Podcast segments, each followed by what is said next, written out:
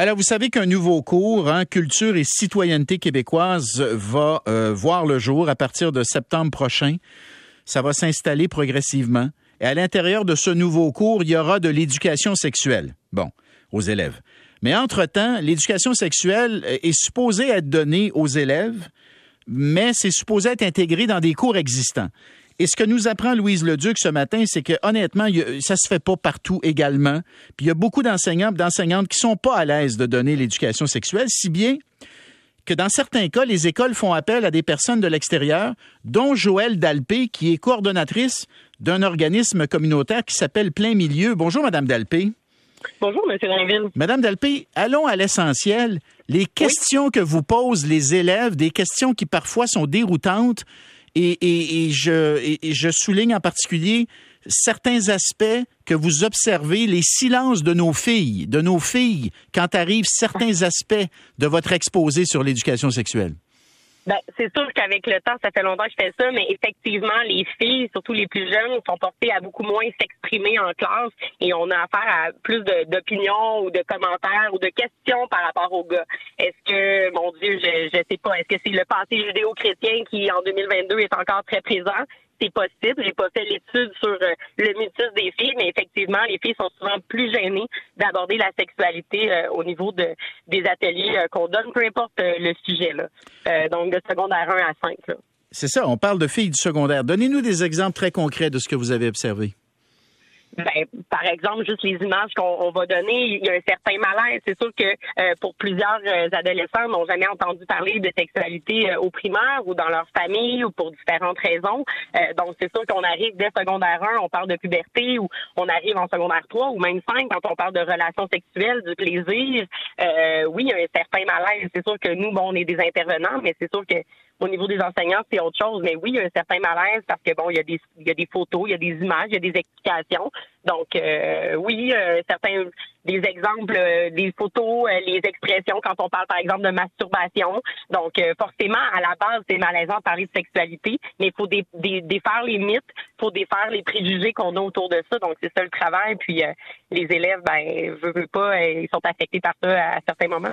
Dans, dans l'entrevue que vous avez donnée à Louise Leduc, vous dites en premier secondaire, je leur montre une vulve en dessin, et là, la majorité va fermer les yeux comme ah, mais ils savent pourtant ce qu'est un dildo ou une relation anale.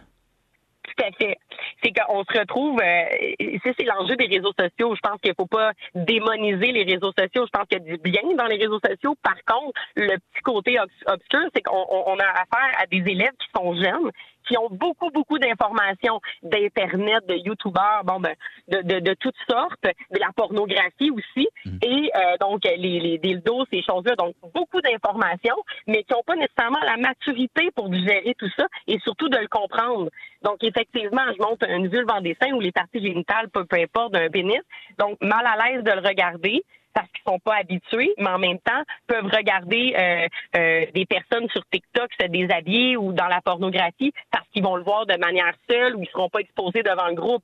Donc c'est vraiment euh, la, maturité qu'ils ont à, percevoir l'information sur, par exemple, Internet ou les réseaux sociaux.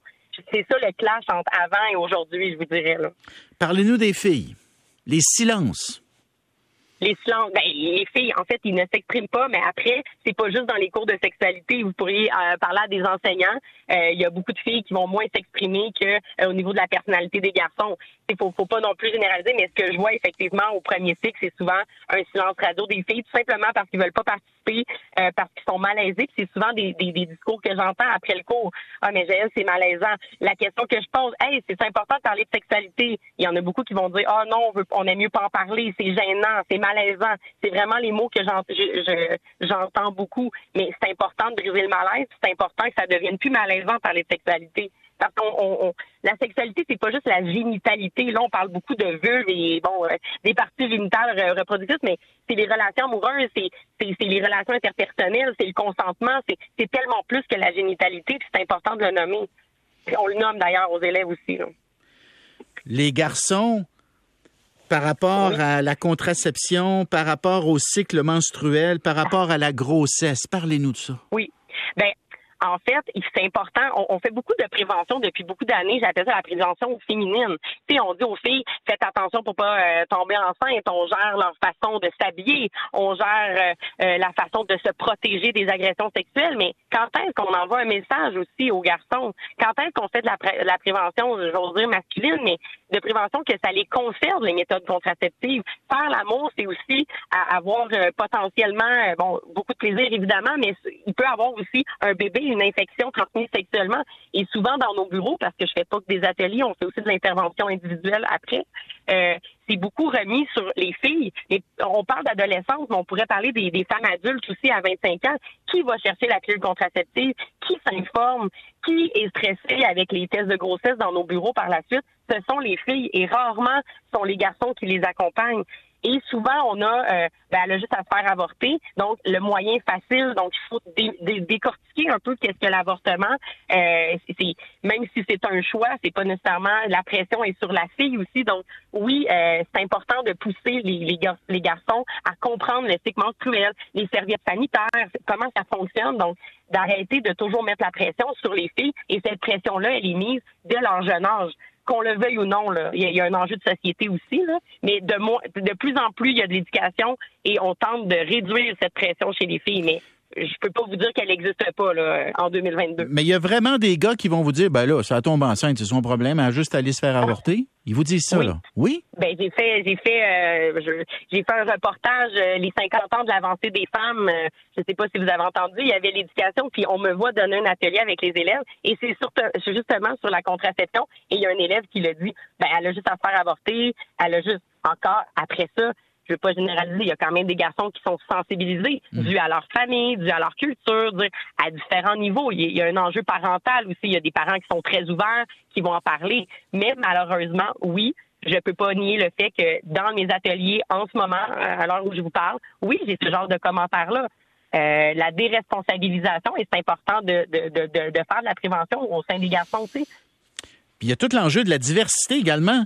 On en parle tellement, on prend pour acquis que les jeunes sont tous là-dedans, mais c'est fascinant. Vous nous dites qu'il y a certains élèves, ils veulent pas en entendre parler de, des personnes euh, transgenres, euh, LGBTQ, machin chouette.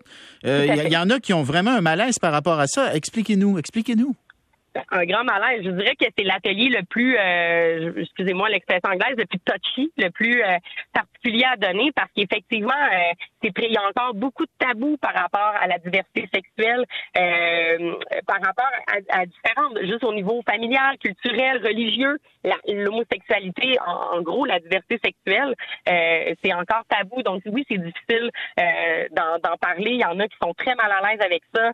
il y a beaucoup. Mais sont mal à l'aise pour des raisons religieuses, Joël, c'est ça? Pas juste religieuses. Il faut, je veux pas non plus généraliser, mais oui, il y a un apport par rapport à ça. Mais je vais vous donner un autre exemple. Les groupes sportifs, je pourrais vous dire, ben, disons, je donne un exemple, ben, dans tel groupe sportif, il y a des personnes issues de la communauté LGBTQ+.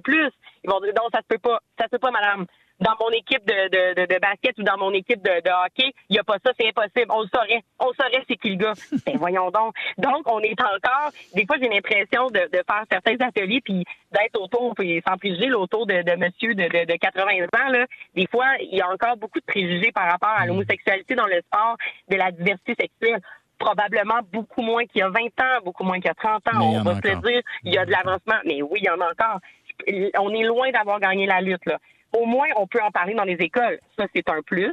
Est-ce qu'on en parle dans toutes les écoles? Ça, c'est, ça, c'est une autre question qu'on pourrait poser. Et, étant donné que le programme n'est pas donné partout, il euh, ça se peut qu'il y a des écoles qui ont pas du tout, euh, qu'on parle pas du tout de diversité sexuelle, alors que on a de plus en plus dans nos écoles des élèves qui se disent non binaires, des élèves qui font leur coming ou des élèves qui sont en transition de sexe aussi. Donc, on a de plus en plus d'élèves qui font des transitions euh, de genre de sexe mais on n'a pas les toilettes qui fonctionnent avec. On, est encore un peu en arrière par rapport à ça. Très intéressant, Joël Dalpé, coordonnatrice de l'organisme communautaire Plein Milieu. Merci. Merci beaucoup. Bonne journée. Après la pause, nos abeilles qui vont pas bien.